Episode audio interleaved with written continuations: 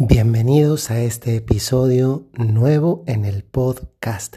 Soy el Padre Jorge Enrique Mujica de los Padres Legionarios de Cristo y hoy les saludo desde la ciudad de Florencia.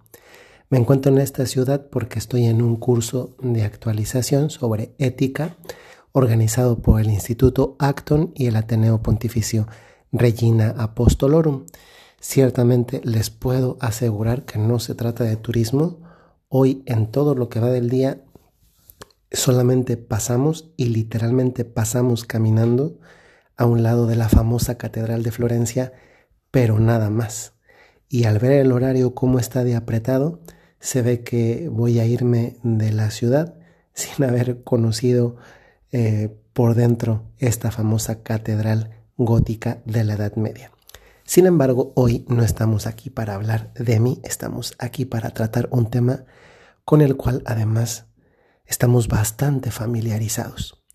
Si tuviésemos que preguntarnos acerca de cuál es uno de los grandes cánceres sociales, de esos que, que tienen contaminado no un cuerpo físicamente, y es más, ni siquiera solo un cuerpo, sino más bien a todo un conjunto de cuerpos eh, de seres humanos, para ser más específicos, y no de forma física, afectándole eh, la anatomía, sino más bien de una forma más interiorizada, sin duda convergeríamos en que uno de esos grandes cánceres sociales hoy en día es, es el chisme.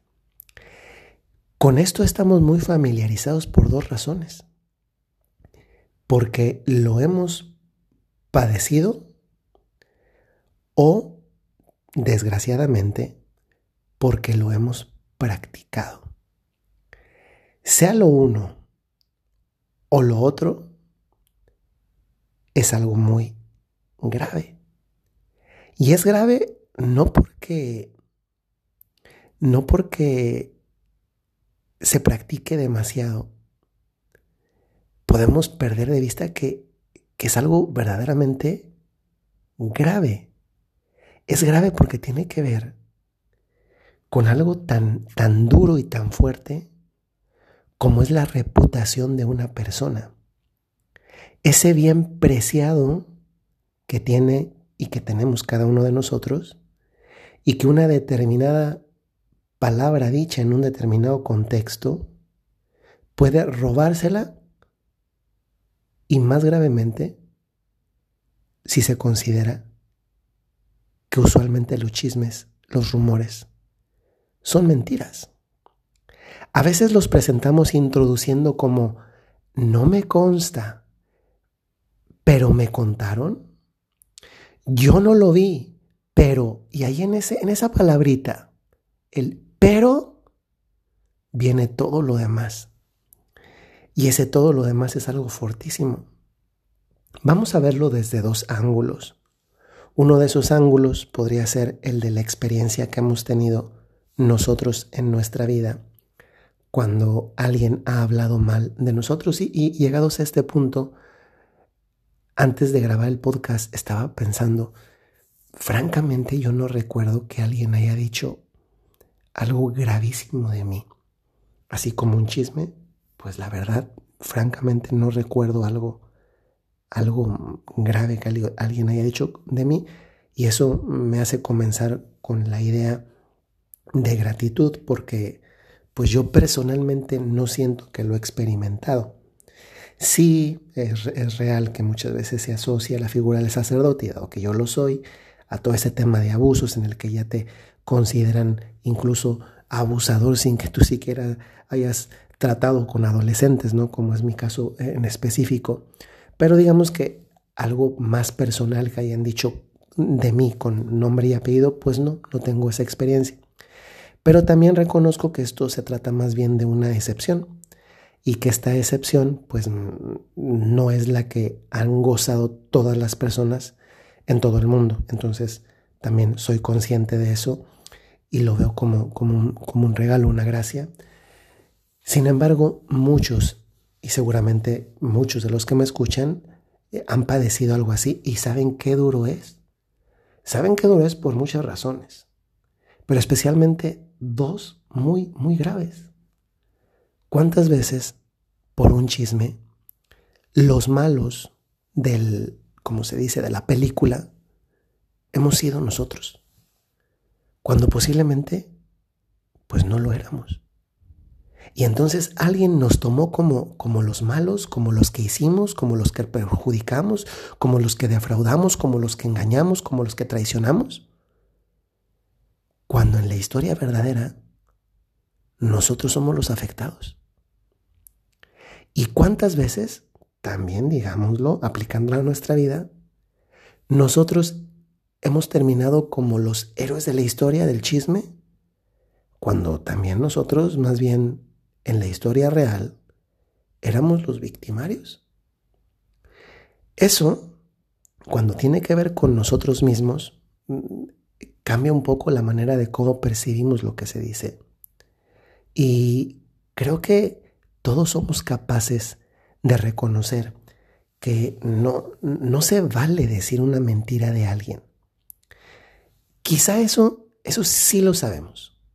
Pero el chisme tiene como esta esta, esta máscara que nos hace pensar que pues no estoy diciendo una mentira, eso es lo que a veces nos, nos imaginamos o nos decimos, estoy diciendo algo que me contaron y que no me consta, por tanto, como que justificamos que al trasladar lo que no me consta y que estoy diciendo a alguien que me lo refirió, a veces sin decir quién es esa fuente, como que de esa forma ya nos eximimos de la responsabilidad. Y no es así.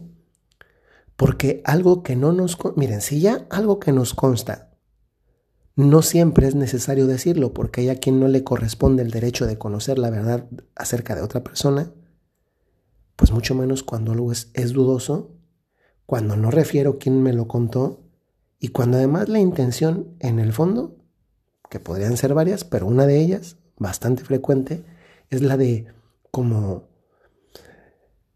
en, el fondo sí es afectar a alguien más. Sembrar un comentario porque somos muy buenos para ocultar las cosas malas de los que queremos, pero somos muy prontos, somos muy expeditos para, para decir las cosas de los que no nos agradan tanto.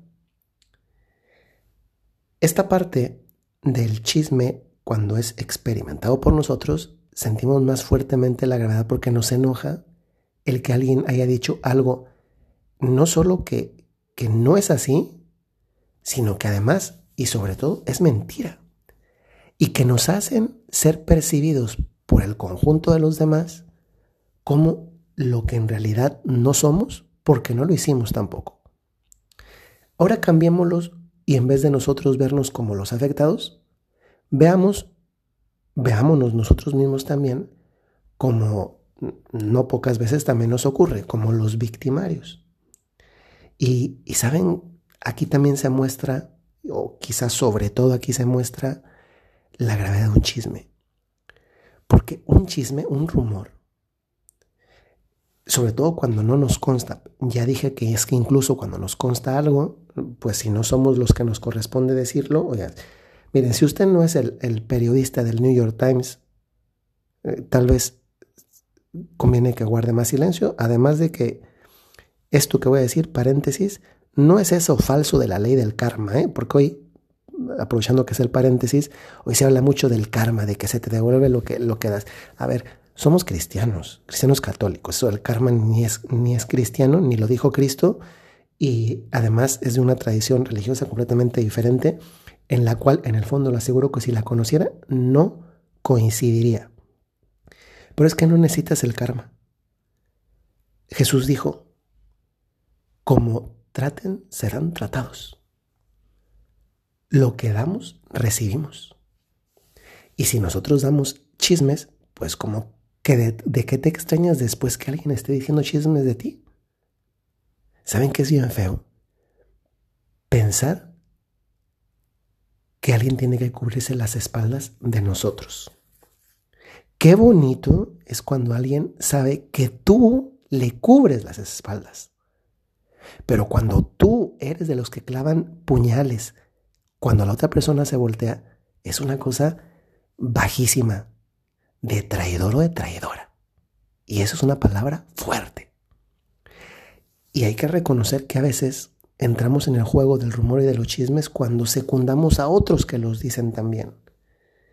Y aquí lo duro, lo radical, para resumirlo e ir, e ir terminando, está en que el problema de un chisme o de un rumor que decimos también que otros dicen de nosotros y, y por eso también nos afecta, pero veámoslo ahora siendo nosotros los examinados, los posibles victimarios, ojalá que nunca lo seamos, es que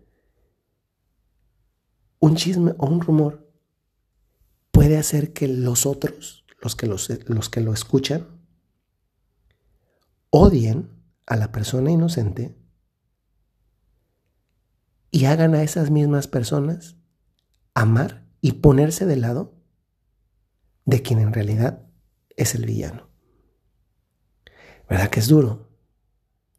Porque amar al malo y mover a que odien a la persona que es inocente, convertimos a la persona en doblemente víctima. Primero víctima de quien le hizo y luego la revictimizamos con lo que nosotros decimos acerca de ella. Y qué duro. Cuando lo trasladamos a nuestra propia experiencia, híjole, entonces sí, es donde lo interiorizamos y decimos, sí, no se vale. Por eso, ¿saben qué? A veces el chisme tiene un beneficio cuando lo padecemos. Y el beneficio que tiene, porque Dios no permite un mal, sino para sacar un bien mayor, es que nos damos cuenta de lo grave que es y buscamos ahora sí, por experiencia propia, el que nadie viva eso que también nosotros vivimos. Cuidado, porque hay quien puede decir, pues entonces yo ya lo viví, que también lo viva otro para que aprendan. No, mira, si ya lo viviste, échale la mano a quien sea, no contribuyendo a sufrir lo que tú también sufriste, porque también es cristiano evitarle a otro un sufrimiento. Además de que sobre todo es cristiano no andar diciendo chismes. Pues esa es la reflexión del día de hoy. Qué maravilloso, ¿no? Que, que Jesús siempre habla bien de nosotros. Se lo dice a su Padre cuando intercede por nosotros. Y qué impresionante que Él también padeció el chisme acerca de Él. En buena medida, Él fue presentado como, como alguien a quien odiar cuando era inocente por chismes que se decían de Él. El Evangelio está plagado de muchas de esas historias de tantas cosas que decían personas, que se inventaban personas, porque eso es un grado más, decía, no es el chisme, es me invento cosas, una cosa todavía más, más diabólica. Y Jesús lo padeció. ¿Y qué hace Jesús? ¿Se han inventando chismes de nosotros? Mm, no, al contrario, busca evitárnoslo, hablándole bien a Dios. ¿Cómo se hace eso cuando el Señor no le, eh, que es el gran intercesor Jesucristo nuestro Señor, no le dice a su padre lo que también le podrá decir, que son tantas cosas malas que también hacemos y nos salen. Y sin embargo no lo hace. Ojalá que esto nos inspire y ojalá que esto nos haga ayudar, contribuir a combatir ese cáncer social tan extendido que hay hoy en día y que es el chisme. Les saludo entonces desde la ciudad de Florencia, que el Señor les bendiga y desde aquí les mando un saludo muy cordial recordándoles como lo hago muy frecuentemente. Si tienen un talento o tienen una cualidad, tienen una misión. Hasta luego.